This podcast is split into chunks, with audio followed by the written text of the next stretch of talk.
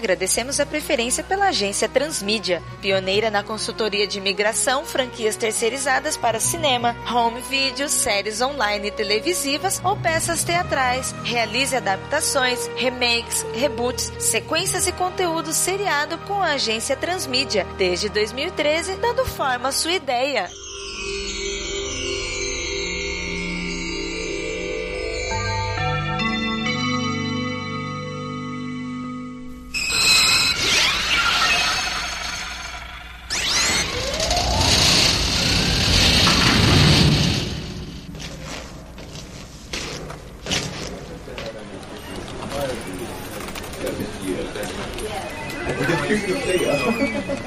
Dia, pessoal. Bom dia. Dia.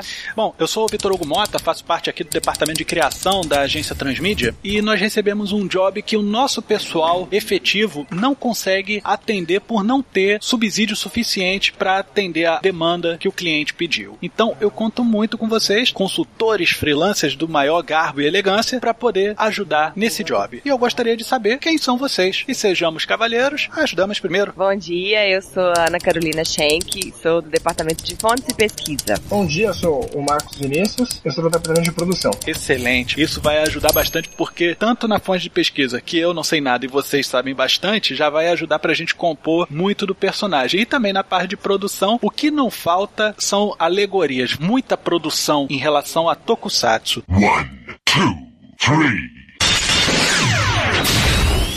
Rider.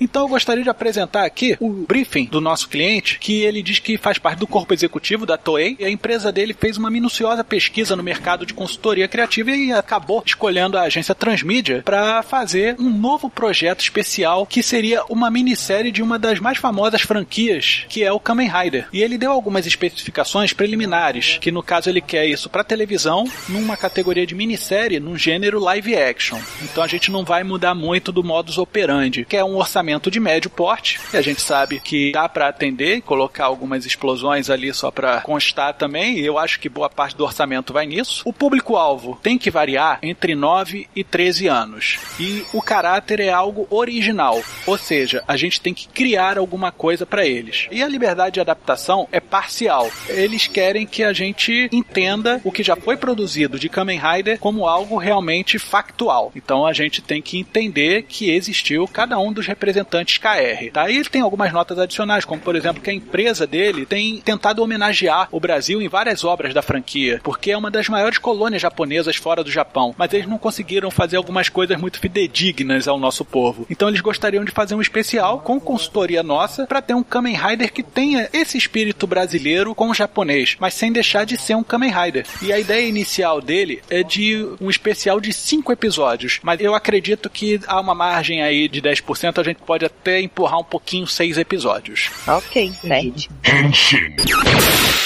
Pessoal, então eu acho que pra gente começar isso, eu acho que seria interessante vocês me explicarem quais são as categorias de Tokusatsu. Tokusatsu basicamente descrever que são essas séries com efeitos especiais. Então acho que a questão das explosões realmente é, a gente até brinca às vezes, mas é importante. É um tipo de série japonesa muito antiga, mas basicamente hoje em dia o que é mais produzido é um programa chamado Super Hero Time, que é da própria Toei. E dentro desse Super Hero Time a gente tem os Kamen Riders, que é uma franquia que inicialmente eram elaborados para parecer um inseto, né? Aqui a tradução que veio pro Brasil foi o Louva Deus. E a gente tem dentro do Super Hero Time também as séries de Super Sentai. A gente tem outras categorias que agora a Toei também tá tentando revigorar, que são os Metal Heroes. Eles fizeram um reboot, na verdade, do Gavan. A família Ultra, os Ultraman da Tsuburaya, já é outra produtora. O Other Heroes, a gente coloca todos os outros. O Ninja Jiraiya, né, que ele não tem uma categoria. A Patrine, que é uma heroína. Tem outros que não se encaixam em características que separam essas franquias, então eles são colocados aí nos Other Heroes. Acho que basicamente são esses, se eu não me esqueci de nenhum. Eu só gosto de lembrar que a gente tentaram fazer uma série mais matura que agora chegou a virar anime, que é o Garou, né? Porque todas as séries são indicadas para o público mais infanto-juvenil. E o Garou tentou pegar essa nostalgia do público que já viu para fazer uma série mais para um público adulto, uma série com uma câmera bem mais escura. E que continuou, acho que teve umas três séries, uns dois filmes e agora virou anime nessa temporada.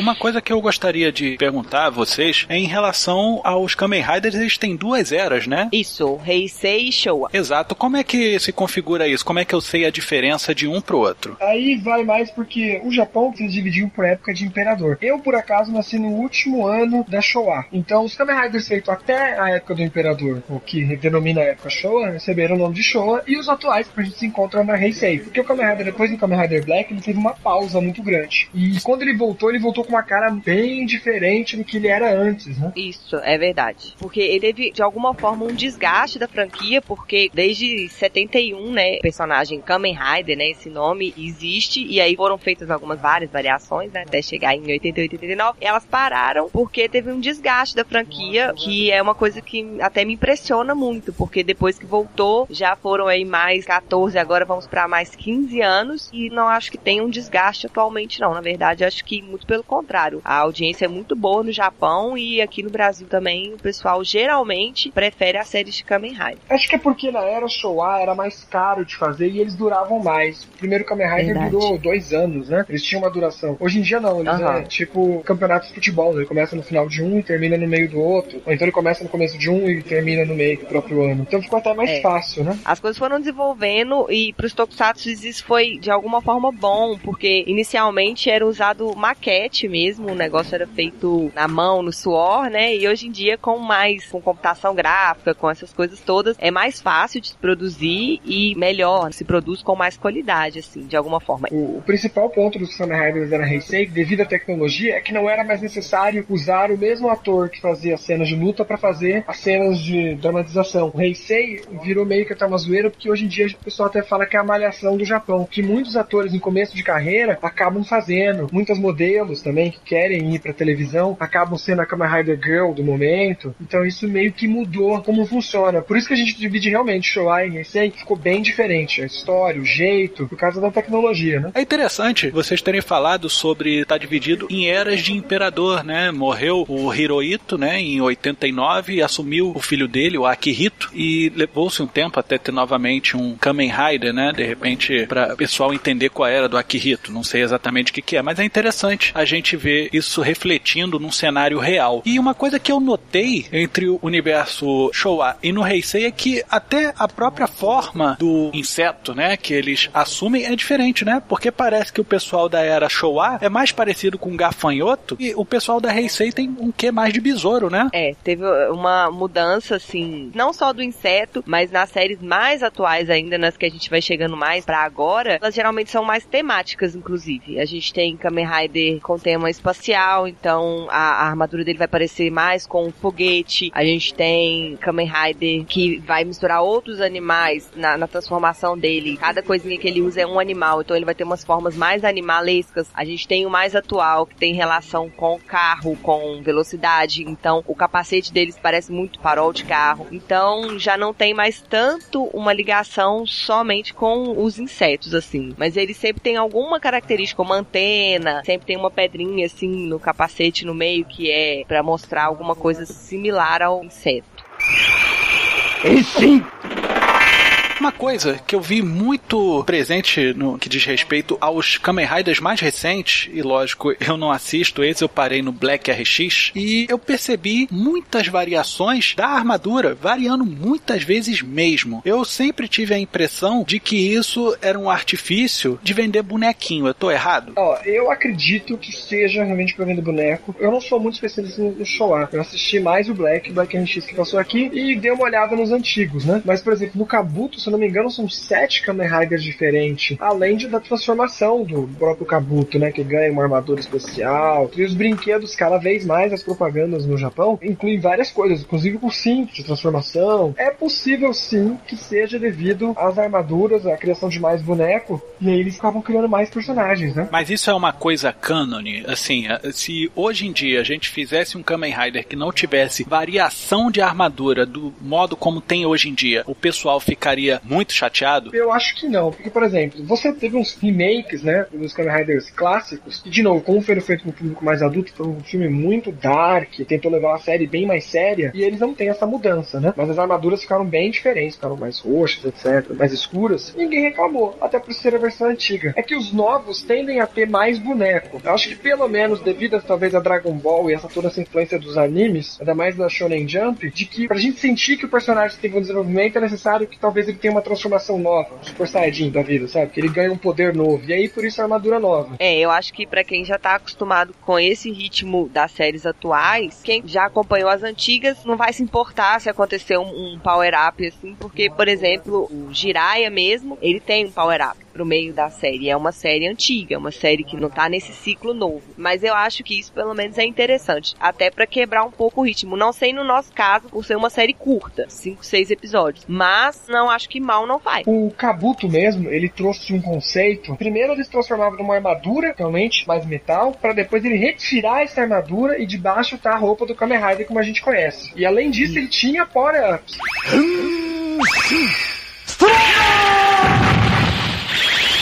Tô gostando da forma como vocês estão apresentando esse posicionamento tokusatsu e aí entra um questionamento que eu vim pensando bastante. Eu defendo protagonista feminina. Eu acho que tem uma recepção boa, mas aí a gente tem que ver o público que ele pediu é um público infantil, né, de 9 a 13 anos. Eu acho que não seria um problema não, mas eu acho que para uma protagonista feminina tem que se pensar no que já foi feito até agora. Não existe protagonista Kamen Rider mulher, mas já aconteceram participações como sidekicks, e aí eu acho que é uma ideia muito interessante. Diferente, revolucionária, né? Como ele pediu, tem muito para dar certo. Que eu vejo o seguinte, eu tenho muitos amigos que são viciados, se você falar pra ele que tiver algum jogo, alguma coisa, onde o personagem é mulher, ele vai querer jogar mais do que tudo na vida, entendeu? Caramba, Porque eu sou de fala- outro tempo. Ele fala que, ele- um, ele tá cansado de ver homem. Se ele quiser ver homem, tem um espelho, entendeu? Em casa. Porque realmente a gente enche o saco de ver foco no masculino, entendeu? Não é que a gente seja feminista, que é da girl power, mas é porque eu acho interessante ver o outro ponto. O meu ponto já tem tanto falando, por que não ver um outro ponto? O Kamen Rider de Cage, em um dos filmes, colocou a Kamen Rider Girl do momento pra se transformar e até atacar ele no filme, entendeu? Tem uma reviravolta de de repente, como assim ela podia se transformar e ela vai ser a vilã, entendeu? E alguns outros Kamen Riders a gente também teve o trabalho de algumas atrizes que eram um vilão disfarçado, ou que foram sempre o vilão e no final tiveram que lutar, mas elas sempre foram um monstro da parada. Kamen Rider mulher nunca realmente teve, a gente, ó, não, ela é uma mulher, é um Kamen Rider, ninguém vai encher o saco. Eu acho que seria interessante, talvez com o principal, ainda mais porque se o público vai ser o brasileiro, que já assiste Tokusatsu e achar legal, e como falou, as crianças geralmente, os pirralhinhos não gostam tanto, né? Criançada não gosta muito de ver mulher como principal. Mas como rival, acho que todo mundo ia gostar.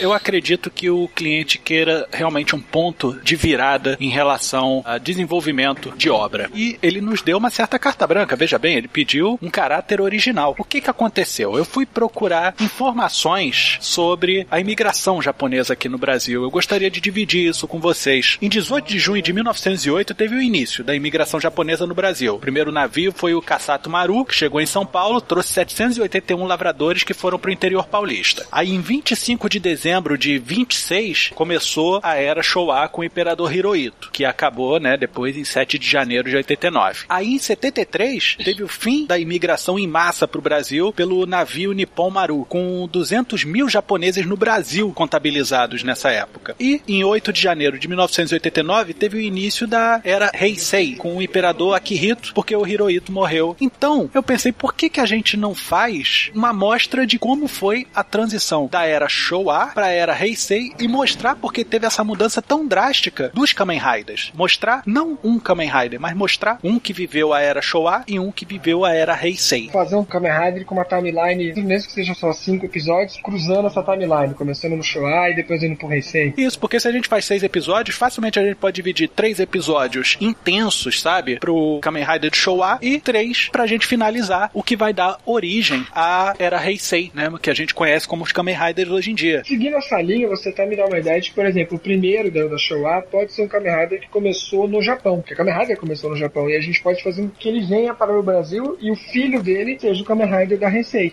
Eu escrevi a ideia mais ou menos de que começou no Japão. E a gente atrelar o próprio imperador Hirohito, falando assim: negócio é seguinte, a gente tem que preservar o Japão. Chegou essa galera aqui do mal, eles estão querendo arrebentar o Japão, então a gente vai fazer o conceito tipo abelha rainha. O pessoal se desenvolveria em função dessa abelha rainha de origem alienígena. Eles conseguem tirar essa abelha de dentro dessa colmeia, né, desse grande grupamento e é enviada para o Brasil, o outro extremo do Japão, para que esse pessoal não pegue ela. Kamen Rider até tentado de alguns, onde ele deveria ter um grande vilão, né? Porque até o X ele seguia uma história, ou até o V3, que era a Daishock, que é a grande organização de onde está todos os vilões. E até no Decay, que era para ser comemorativo, eles inventaram que a Daishock continuou existindo e por isso ele viajou por todos os outros mundos, etc, para ser o Kamen Rider Supremo, criado pelo próprio vilão, né? Então daria pra gente colocar alguma coisa onde a Daishock venceu e aí por isso último lugar vivo foi o Brasil. Você tem muitas séries hoje em dia que colocam o Brasil como o último lugar que sobreviveu, até porque por desastres naturais, porque vivemos no Equador, seria o último lugar a ser afetado, né? E aí entrava aquela sua dica que você falou de talvez a nova geração começasse com o personagem feminino. Aí a dica que eu te dou é a seguinte, Marcos: e se na verdade todas as organizações que permearam o pessoal ali do Kamen Rider no começo, né? Shocker, Strong, God, essas coisas todas, na verdade eles são pequenos favos dessa grande colmeia. Quem manda tudo ser essa colmeia e destacando esse pessoal. Tem esse conceito de abelha rainha e na verdade eles têm essa forma de gafanhoto da era Showa porque eles vieram para avassalar a terra como eles fazem numa plantação de verdade. E outra coisa, a rainha é mortífera, é engravidada e tudo mais que vai dar à luz a um Kamen Rider ou a um guerreiro supremo. Só que ela tem um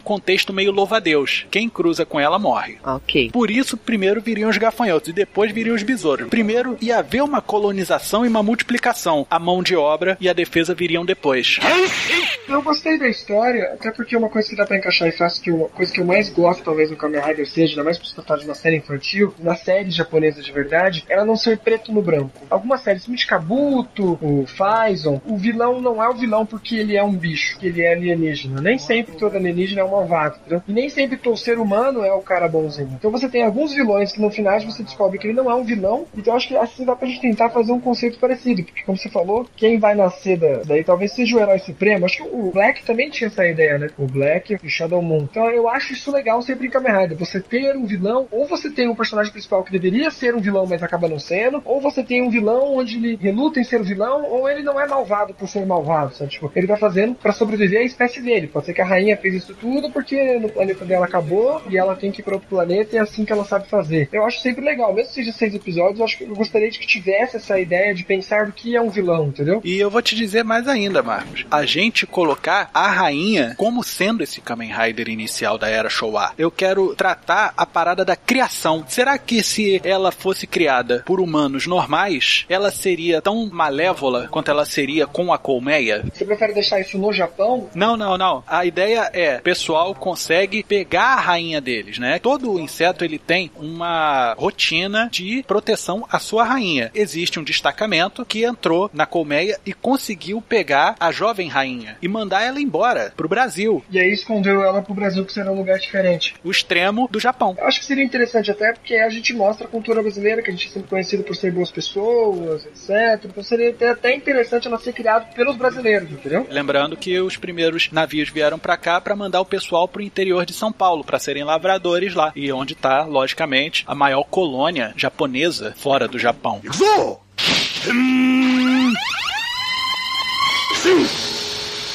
E aí eu pensei no negócio, Marcos e Ana, veja só, que ela, como gera grandes Kamen Riders, ou seja, os seus representantes supremos de poder dentro da colmeia que são destacados para os seus favos, né? No caso, a Destron, Shocker, God, seja lá o que for. Cada um teria o seu general Kamen Rider e ela não estava mais lá para parir esse tipo de general. Eles começaram a querer inferir o conceito Kamen Rider utilizando a genética humana. Só que aí começou a dar errado, fugir do controle, porque eles são essencialmente humanos. E aí a gente pode ter uma leve origem dos Kamen Riders da era Showa. Eles viram que não estavam conseguindo trazer a rainha, não estavam encontrando. Então, beleza, olha só, não vamos ficar correndo atrás do rabo. Vamos resolver isso daqui. Pega esse bando de rebanho humano japonês aqui e coloca que a gente vai fazer Kamen Riders neles. E eles vão servir a gente fazer o melhor possível. E começa a dar errado a partir daí. Eu acho muito interessante e acho que vale ressaltar também que a ideia de manter essa ligação com os insetos muito bacana porque pro público que vai se dirigir já é interessante porque criança, pré-adolescente sempre gosta muito disso. É a coisa original do Kamen Rider mesmo e o público que assistiu às séries na década de 80, década de 90, quase sempre apresentam essa queixa de que os temas mudaram muito e os Kamen Riders mudaram muito de formato. Saudade de Kamen Rider que tinha cara de Kamen Rider. Então a cara de Kamen Rider que eles consideram é essa cara de inseto. Então eu acho que basear a história nisso, nessa linha condutora que você colocou aí, é uma coisa muito bacana, muito interessante. Acho que consegue atingir os dois públicos, assim. O que ele pediu, o que ele solicitou, e por que não o pessoal que gosta do Tokusatsu aí já tá mais velho. A minha dúvida só fica o seguinte: que os novos Kamen Riders, né, até mesmo os antigos, eles não têm muita ligação entre si. Então vai ser feito meio que uma forma de parábola, ou você vai realmente dizer que o primeiro Kamen Rider, o pessoal conhece, veio dali? Eu quero integrar as séries. E eu acho que eu consegui, numa narrativa ocidental, fazer com que isso funcione. E esse é o meu medo. De eu fazer uma narrativa ocidental e acabar traindo um pouco do que o Kamen Rider se propôs a fazer desde o começo. Eu gostaria que vocês me freassem e me apresentassem motivos para que não seguisse por essa linha. É porque no Decade eles mostram que os Kamen Riders são universos separados, até porque eles variam muito mesmo no Heisei, entendeu? Na ideia que eu tenho, Marcos, a gente vai mostrar o início do Heisei. Porque se eu atrelar tudo isso a, por exemplo, Kamen Rider Gain, que acabou ainda recentemente, eu meio que vou limitar a continuidade da obra. Então, se eu colocar no começo o fim disso sendo no começo do Kuga, que foi a retomada da era Heisei, eu não mexo com o que tá na frente e eu permito que as coisas continuem em frente numa boa. Eu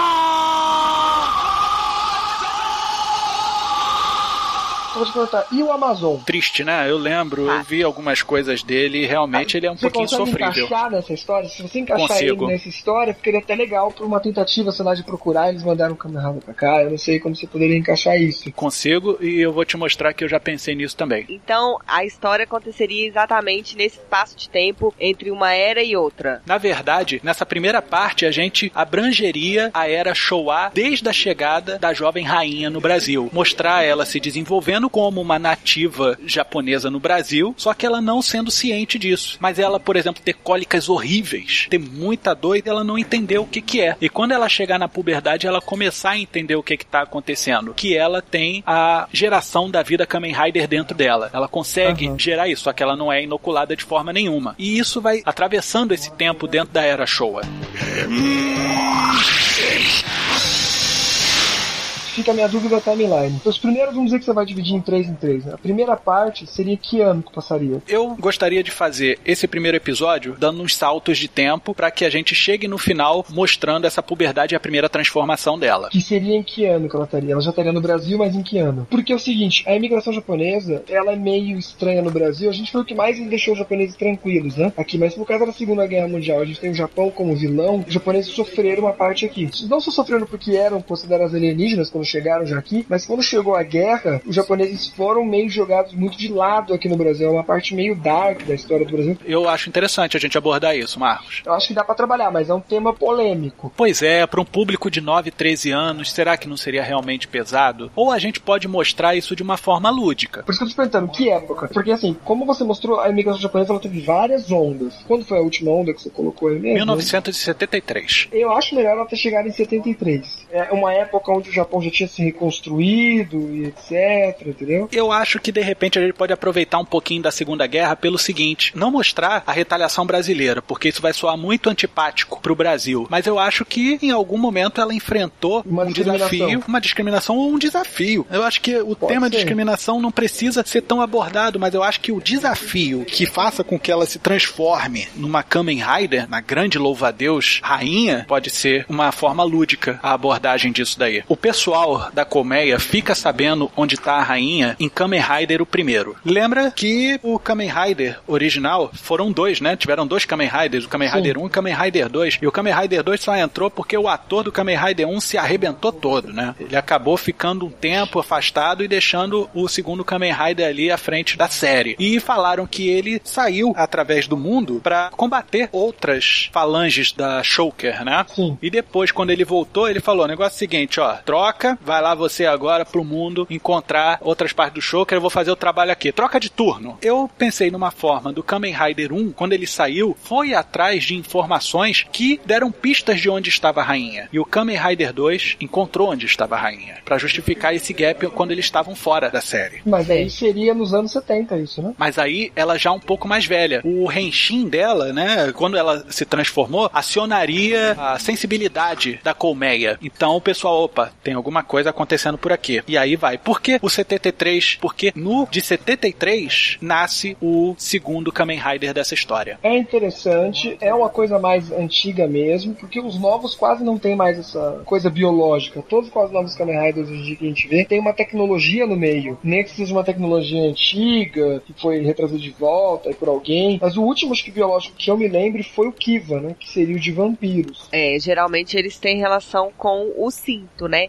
Muitos, inclusive, são meio mal explicados. O cinto simplesmente aparece, eles aprendem a colocar alguma coisa no cinto que vai gerar esse mecanismo que vai fazer com que eles consigam se transformar. Por isso que eu achei, assim, um pouco perigoso quando você falou, assim, que não passaria um pouco mais pra frente. Que eu acho que já existe consolidada essa mitologia do Kamen Rider atual. Eu acho que parar no primeiro da era Heisei, às vezes pode não conseguir conquistar o público infantil. Hoje em dia ele é muito mais bombardeado com informação, então eles não se contentam com coisas que a gente se contentava quando a gente era criança de falar: "Ah, não, esse aqui foi geneticamente modificado e por isso ele é assim". Eles querem um pouquinho a mais, e geralmente envolvendo tecnologia, que nem o Marcos falou. Sim, porque os gadgets acabam vendendo e eles vivem num mundo muito mais tecnológico do que, que a gente nasceu. Hoje criança de 5 anos já está mexendo no iPhone e fazendo daqui a pouco até apps. Eu acho legal que você colocar tecnologia no meio. Sei lá, de repente ela não consegue se transformar mais porque faltou nutrientes na transformação dela e tem que ter alguma coisa de tecnologia para fazer ela se transformar. Mesmo que ela tenha uma genética para isso. E aí talvez você explique o porquê que ela vai ganhar esse power-up. Porque só ela pode usar o power-up porque ela é humana e meio monstro, vamos assim dizer. Eu tenho uma ideia pra isso, Marcos, que é justamente o seguinte: a rainha, ela é soberana, tem todo o DNA Kamen Rider, ela gera um negócio todo, então ela tem total autonomia. Quando você coloca ela pra ter essa transformação, você aciona todas as frações, Shoker, Destron, esse negócio pra vir atrás dela. E por isso eles começam a fazer Kamen Riders machos com os humanos japoneses, pra que eles venham reavê-la como os zangões fariam. Mas e ela se transformar? Como seria a transformação dela? Porque ela vai ser a personagem principal. E seria interessante se ela tivesse alguma coisa tecnológica. Eu pensei numa coisa que ela primeiro fosse um Kamen Rider do estilo do Kamen Rider Shin, é uma coisa mais orgânica, e depois a filha dela, né, mais pra frente, a pessoa que ela geraria, que seria o segundo Kamen Rider dessa história, seria com o uso de cinto, tecnologia, armadura. Ah, aí sim. Talvez ele possa ser um personagem mais humano por alguma razão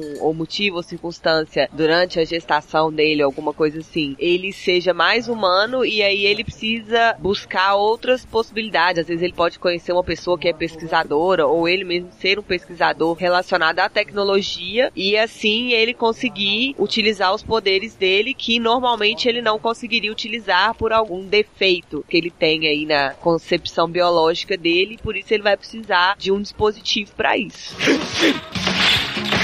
E tem um negócio importante, Ana, que eu tinha pensado. Lembra que eu falei que dava problema os machos humanos serem corrompidos para serem Kamen porque eles fugiam do controle da colmeia? Sim. Tem a parte das fêmeas. Falou, bom, se a gente não consegue criando macho, né, já colocando dentro deles isso daí, por que que a gente não faz o seguinte? A gente implanta um DNA alienígena numa humana, numa incubadora humana, né, para ver se a gente consegue ter um Kamen Rider que atenda a gente, porque a gente não vai ter a porção masculina totalmente humana falando nisso. Aí só que não dá dá certo porque eles puxam muito da humanidade da mãe. E Uhum. isso, na gestação geral, a mãe tem uma influência muito grande no que diz respeito a comportamento de filho. O pai só dá sexo. A mãe é que é importante nisso. Aí eu pensei assim, pô, mas então se colocar um humano se reproduzindo com um alienígena, vai dar um Kamen Rider devoto, mais alienígena, voltado à mãe para proteger a mãe? Isso pode ser uma dúvida que fica no ar também, porque a ideia que eu tenho é a seguinte, que ela acaba se afeiçoando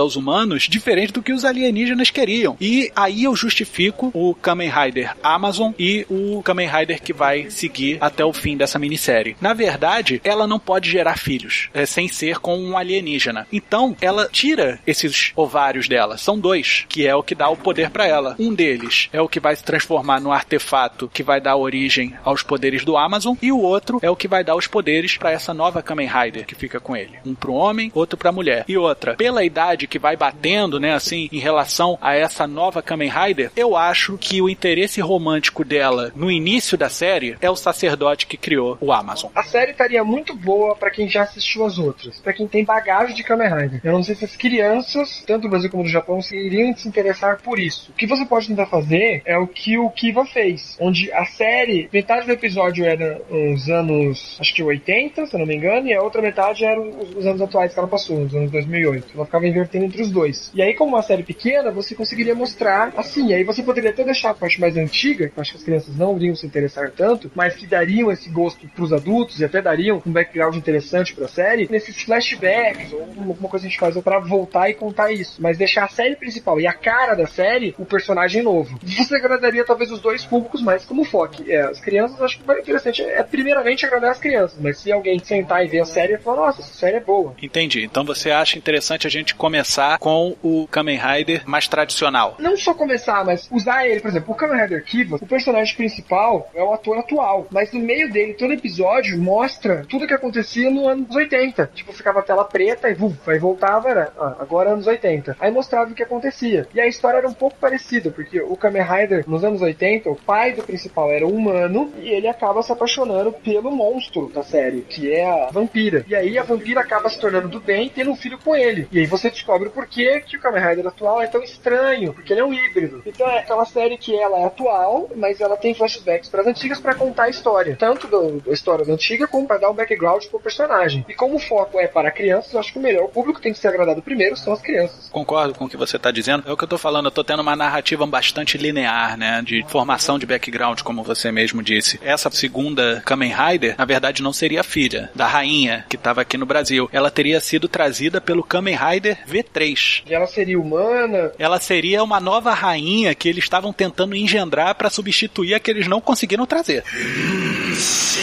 Agora veio uma dúvida também. Isso tá me lembrando muito a história de um anime chamado Bloody Plus. Vocês já assistiram? Eu não conheço. Não. É um anime de vampiro que se baseia numa história japonesa daquele Blood, que é um anime de vampiro que teve. E ele era um filme, pediram pra adaptar ele virou em anime. A adaptação é maravilhosa. Por que, que eles fizeram o seguinte? Eles não são vampiros. Na verdade, eles são uma raça que foi quase que extinta. E um pesquisador francês achou meio que um bicho que tinha dois filhos. Ele tirou esses dois filhos e eram duas menininhas gêmeas. E essas menininhas foram crescendo, tinham cara praticamente igual aos humanos. Você vai descobrir que elas não são humanas, elas são uma nova raça. Mas que seriam muito parecidas com as nossas descrições de vampiro. Elas viviam de sangue. Só que elas só podem se reproduzir com a raça delas. Só que aí que vem o interessante. Essa reprodução aconteceu o seguinte. Uma das gêmeas mordia um ser humano. E ele se tornava o cavaleiro que deveria proteger ela. Mais ou menos como um inseto, essa história de zangão, sabe? Só que ela não pode transar com ele. Ela tem que transar com o chevalier da outra. Só que sempre as duas, por serem gêmeas, brigam. Então é uma raça que está sempre fadada à guerra. Porque cada uma delas vai criar seus, seus cavaleiros para proteger elas. Só que no final elas só vão se reproduzir se elas conseguirem transar com o cavaleiro da outra. Eu tenho um quê disso daí na história que eu tava pensando, É isso que eu tô sabia? pensando aqui, porque o interessante seria que o personagem continuasse como um híbrido. Então você falar, ele não pode se reproduzir, talvez fazer com que o Kamen Rider P3, alguém aí que se apaixonou por ela, acabou tendo um filho com ela. Ele não é humano,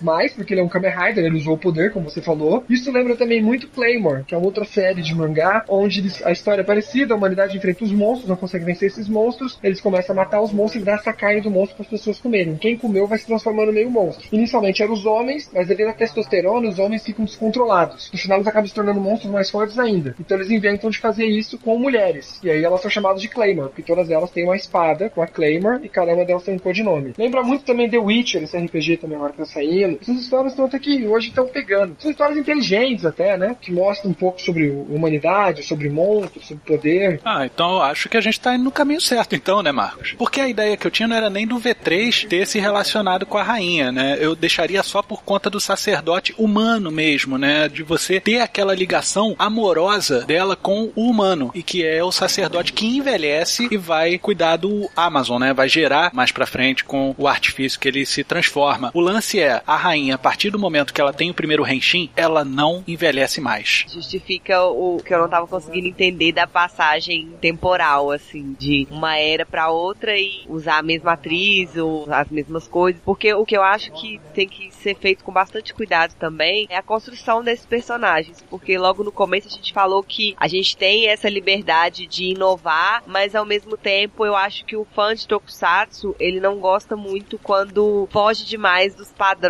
do que já é feito ou já foi estipulado algum dia. Mas a ideia que está colocando é bem parecida com o que a Toei faz atualmente com os filmes. Os filmes que ela faz de Kamen Rider todos os anos são feitos pelo menos dois, se não me engano. É muito tentar buscar esse background, tentar construir uma mitologia assim em volta da franquia, né? Então eu acho que isso é bacana, mas sempre lembrar de não deixar o pezinho no chão dos Kamen Riders, assim, porque o pessoal às vezes não aceita muito fugir demais do padrão da série de Tokusatsu. Por isso que eu tô com um receio seguinte: as duas gerações de Kamen Rider vão ser mulheres. Eu gostaria que o foco primário, se fosse ter as propagandas e fosse mostrar a série, mostrasse o Kamen Rider atual, porque eu acho que chamaria mais atenção das crianças, porque eu já falei, eu acho que seria melhor ele ser o mais tecnológico. Mas eu acho maravilhoso o antigo, o que veio do Japão pro Brasil primeiro, né? Que começaria no final da Showa. Ele pode ser mulher, pode ser o que quiser. Acho que ali você poderia até envolver, mas o atual seria bom não mexer tanto. Porque inicialmente, é. quando a pessoa vai ver a série, ele vê o pôster, ele vê um trailer, ele vê uma coisa. Então, se você chocar demais ali, você já faz a pessoa fugir. Agora, se você chocar no meio da série, é até legal. Pô, fui assistir X esperando isso, já esperando aquele de sempre, e no final, olha, legal, tem um plot twist, tem uma ideia. Isso é questão só de estrutura, Marcos. Não tem problema Sim. nenhum. A gente pode mover a estrutura do episódio numa boa. A gente pode começar justamente colocando o espectador se identificando com o Kamen Rider mais recente. E aí ele se sentir impelido a descobrir o background e não ser forçado a acompanhar esse background. Sim, eu acho que essa é a melhor série. Mas eu tô colocando isso bem porque, como a Ana tava falando, como o Tokufan, ele é um fã que não gosta tanto que se dê um 360 na série, eu acho legal a gente manter isso. E eu acho que segurando a estrutura, como você falou, e tendo o atual, seguindo as regras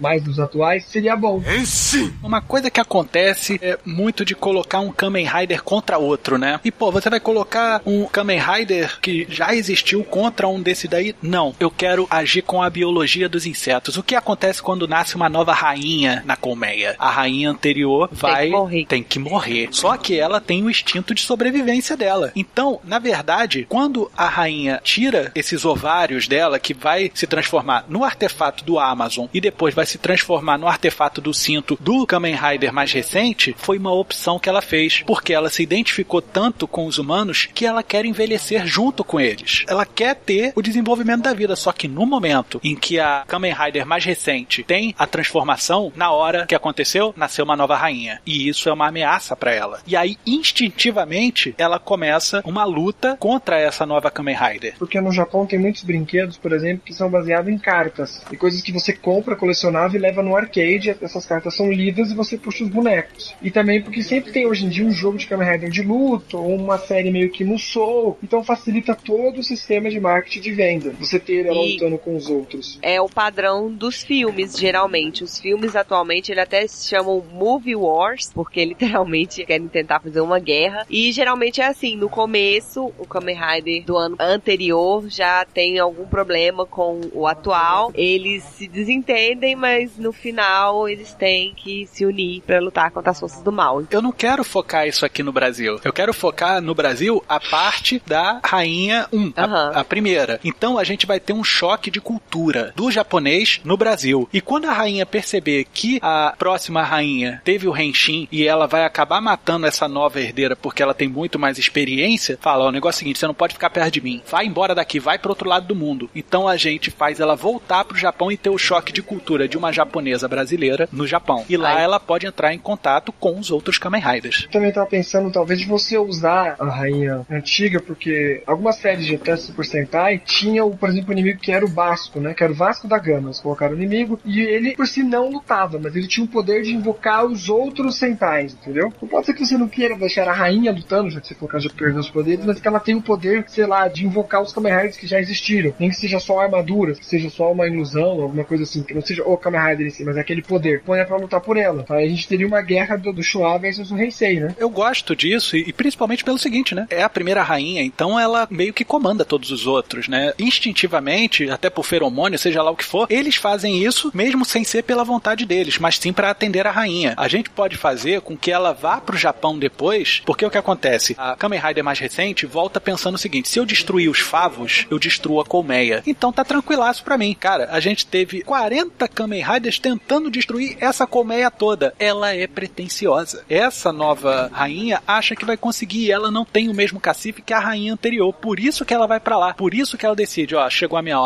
Eu vou ter que sair da minha zona de conforto do Brasil e vou ter que voltar pro Japão. Vou ter que destruir a colmeia, porque senão eles vão acabar com a minha filha. E eu é- acho que transportar a história também pro Japão eu acho muito legal. eu acho que finaliza onde começou, tá entendendo? Ana? Sim. E o interessante, eu acho que vale a pena a gente ter a luta, lógico, dos Kamen Riders contra essa nova Kamen Rider, né? E ela apanhar bem, mas ela ter muito mais força porque mulheres são nove vezes mais resistentes do que os machos. Eles escovam ela na porrada, mas ela também retorna tudo, porque ela é uma rainha engendrada pra ser rainha mesmo. E no fim das contas ela é detida. A gente não pode fugir desse conceito de realidade. É muito Kamen Rider contra ela. Só que aí a própria rainha fala: olha só, não adianta eu destruir ela porque eu vou ficar aqui, eu vou fazer um reinado do mal. Então eu vou fazer jogo duplo. Vou dizer que tô a favor da colmeia nessa reunião de entrega da carcaça dessa nova rainha e eu vou destruir tudo daqui. E ela faz um alto sacrifício para destruir toda a colmeia e a nova Kamen Rider se firma como a nova rainha diante de todos os seus Kamen Riders. E Era- aí se inicia a era Heisei dos Kamen Riders. Era só o que faltava pra completar um bom tokusatsu, um sacrifício. Assim como morre a rainha que nasceu na era Showa, nasce a nova rainha da era Heisei. Por isso que começa no Kuga. Então ela seria o primeiro Heisei. Ele aconteceria antes dos anos 2000, então. Vocês acham Pra que eu tô viajando demais? Não, fica legal. Ainda Sim, porque é sim. um especial, né? Pra, pra fechar um gap que sempre existiu. Eu acho interessante isso. Então eu posso só dizer a ideia que eu tive pros nomes das Kamen Riders, na verdade, que todos têm, né? Kamen Rider XYZ, Kamen Rider Sim. não sei o quê. Por que, que a gente não chama a rainha de Kamen Rider Showa e a outra Kamen Rider Heisei? Faz muito sentido. Faz sentido, mas o problema é em japonês, né? É, o que, como é que é? É que eu não sei. Eu só chutei mesmo o balde e ver aí o que acontece. Mas o significado deles é um significado bem mais complexo. Eu não sei se isso, quando passasse pro japonês, o que daria pode ser um apelido pra elas, entendeu? Mas não um nome oficial, talvez. O que eu ia também perguntar pra você é, além dos nomes, qual seria a temática? Tudo bem que a gente vai se vai deixa colocar gafanhoto, mas pra fazer armadura, por exemplo, o Gain é de frutas. Só que se você for ver, tem samurai com um design de frutas. eu entendi o que você tá querendo dizer. O que que vai inspirar o layout, né? Sim, o layout, os poderes, o nome. Vai ter referências do português também. O japonês hoje em dia gosta. Até um dos filmes do Ozo, eles até colocaram um pouco de samba misturado com enco. Na letra tem a palavra amigo. Mas como você falou, nunca no começo mostraram Brasil, Brasil, entendeu? Então acho que agora a gente pode também fechar esse gap. Colocar coisas do Brasil ali mesmo, sei lá. O estilo de luta dela, ela tem um golpe de jiu-jitsu. Eu vou deixar por conta de vocês que vocês entendem essa parte dos dogmas de golpe e tudo mais. Eu só gostaria de deixar uma coisa em termos de visual pra vocês considerarem. Como eu falei, eu gosto muito do que o pessoal fez em visual em termos do Kamen Rider Shin. Gosto daquilo porque é bem orgânico, né? E é o que a primeira rainha tem. E depois a gente fazer no Kamen Rider Heisei o lance mais das armaduras. O próprio Kamen Rider Black, ele tinha um negócio que entre as junções das placas da armadura dele tinha uma parada meio orgânica, né? Tinha uma carninha ali, não tinha? Geralmente o pessoal que faz o cosplay até faz com algum tecido, alguma coisa nas dobras, né, do corpo, do braço. braço, das Sim, pernas. eu fico imaginando que de repente, embaixo daquelas armaduras que a gente vê, não tem um humano, sabia? Às vezes eu acho que tem um inseto humanoide ali embaixo, sabia? Na era Heisei, as armaduras têm uma cara de metal. Foi até o que me chamou a atenção, porque eu fiz ver Kamen por um tempo. Quando fui assistir de novo, falei, nossa, as armaduras estão boas, ainda mais pra quem tá acostumado a ver Super Sentai. As armaduras do Kamen Rider parecem muito melhor que a do Super Sentai, só, só de você bater o olho, por elas terem essa cara de metal, não é? E aí é que eu quero fazer esse choque de gerações, você tá entendendo? A gente vai ter três gerações, na verdade, falando aí. A geração primordial, que é a da primeira rainha, da Kamen Rider Showa, que ela é orgânica. Aí a gente tem a intervenção em humanos, que aí gera os Kamen Rider lá, que é o Kamen Rider 1, 2, V3, X, essas coisas. E aí a gente tem a segunda intervenção de Kamen Riders, que é já da era Heisei, que é muito mais opulenta, né? Tem muito mais metal, tem muito mais carga, muito mais força. E é justamente esse daí que eu acho que a gente tem que fazer uma transição do Showa pro Heisei. Ela ter um flerte tanto com o anterior, mas muito também do que vai vir pela frente, porque ela é início de uma era. É, talvez seguir a mesma ideia da primeira, como você disse mesmo, uma coisa mais orgânica. No caso, vamos colocar aí um tom de verde, a coisa de perto da natureza mesmo. E a segunda, a Heisei, ser uma coisa que mantenha essas características, mas que já puxe mais pra uma coisa metalizada. Por exemplo, o Kamen Rider W, que é uma coisa colorida, mas ele tem uma coisa verde, uma forma, mas mantém a, a coisa de armadura mesmo. Não é pele, não é escama, não é nada disso. É Ah, a gente pode inclusive utilizar as cores da bandeira brasileira na armadura dela, né? Sim, sim. A do Shin ficaria perfeita. A mais difícil de pensar,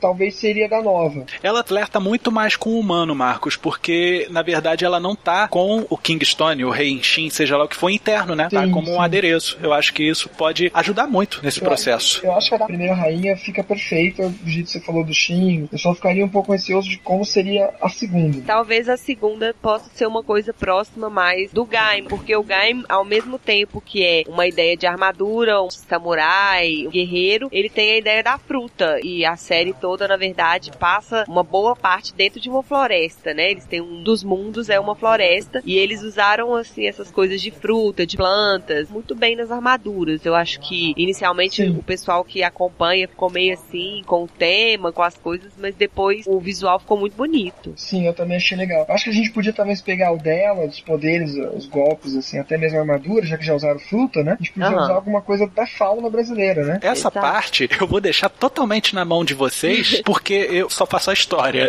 Uma última coisa antes da gente começar a sair daqui da sala, porque o Tavares já tá enchendo o saco. Eu sei que tem uma reunião. O negócio é o seguinte: Rider tem tanto a ver como motociclista, como também como cavaleiro. E se a gente colocar a Kamen Rider rainha original andando a cavalo aqui, porque não tem moto, e a outra ser intimamente ligada à moto? Eu acho perfeito. Também acho legal. Faz mais sentido que o Amazon, que ela andava de moto no Amazônia, né? A Pode minha falar. última pergunta, assim, nessa história toda, porque, por ele já ser uma coisa já meio Heisei, os Heisei se caracterizaram por atores importantes, né, dentro da mídia. E a música, você pensou em alguma coisa sobre que tipos de atores você vai ter? Você vai seguir essa modinha dos Heiseis, de mocinhos bonitos e, e modelos? Até você- onde eu sei, Marcos, você me corrija se eu estiver errado, o apelo dos Kamen Riders Heisei foi muito mais ao pessoal que era criança na época do Showa e também colocou modelos japoneses para interpretarem os principais que atraía a atenção daquela mamãe safada que tava ali junto com seu filhinho, vendo a sua televisão falando: "Nossa, mas que cara gostoso". Também, mas é porque no Japão se tem uma ideia de idol que não se tem muito aqui, Hum. de que até o homem às vezes acha legal ter um ator bonito ali, as crianças é legal mostrar isso pra elas, porque é um modelo pra elas, entendeu? Sim, Então, um modelo masculino, né? Porque no Japão é diferente, porque se você vê muita série americana, você vê que se o cara é bonito e o cara é do esporte, ele é burro, né? Ele Uhum. não precisa estudar. Já no Japão, não. Você tem aquela ideia de que o japonês perfeito, o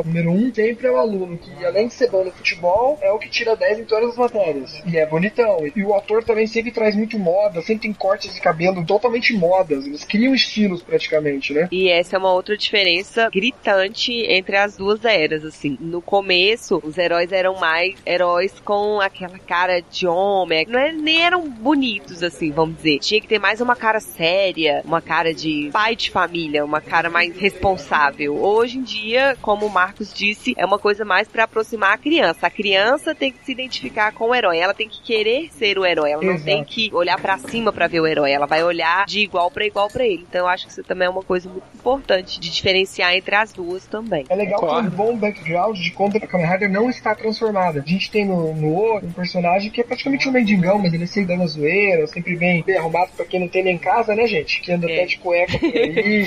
Ou então o É. Kamen Rider Kabuto, que o autor que fez ele, por acaso, foi escolhido como duas vezes o homem mais sexy do Japão. Ele fala francês porque ele foi criado na Suíça, né? E o personagem dele sempre tirava onda. Aliás, eu fiquei muito fã de Kamen Rider por causa do ator. Eu acho que ele interpretava alguém que era o fodão, e ele era fodão em tudo. Ele for jogar futebol, ele joga sozinho, ele é um time completo. Você vai fazer qualquer coisa, ele aparecia. Então é legal trabalhar também não só o Kamen Rider quando está transformado, esse background, mas trabalhar em como vai ser a pessoa fora da armadura. Porque grande parte da série se passa sem ser transformação, né? Essa é a diferença maior, eu acho que dá na receita. Tem-se um grande valor na parte não transformada. Por isso que os atores agora são modelos, tem todo esse transante aí de mostrar que são bonitinhos, que moda pra caramba. Acho legal manter isso. E eu acho interessante se a gente conseguir expressar cada era num Kamen Rider desse, entendeu? A Kamen Rider feminina ser uma representação da era Showa. E a Kamen Rider segunda ser representação do Heisei, sabe? Mas a tendência, eu não tô falando o que que era a mulher naquela época, mas sim a tendência de cada era. O approach dentro da composição do personagem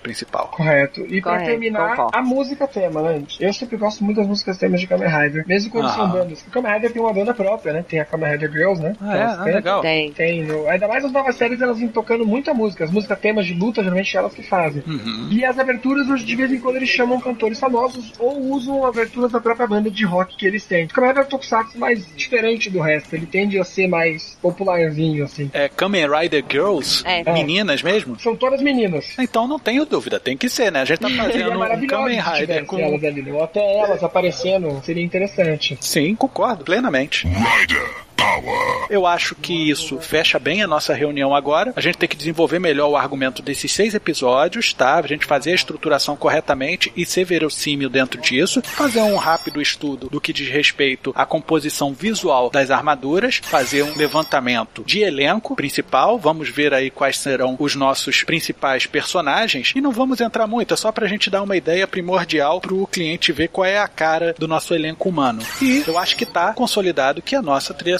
será de Kamen Rider Girls, né? Inclusive, eu acho que a oportunidade delas fazerem a abertura, né? Que vocês falaram que eram outros artistas que faziam a abertura, né? Isso. Eu acho que é uma boa retribuição. É, tem tudo a ver com o tema, com a ideia. Acho que é por esse caminho mesmo. Excelente. Pessoal, eu fiquei muito feliz com a recepção de vocês, as minhas ideias, me senti realmente acolhido e eu espero que daqui a 15 dias o cliente também se sinta acolhido com a nossa explanação, como eu me senti aqui. Tomara. Vamos lá então? Pode ir lá, que agora eu já levo aqui a garrafinha de café.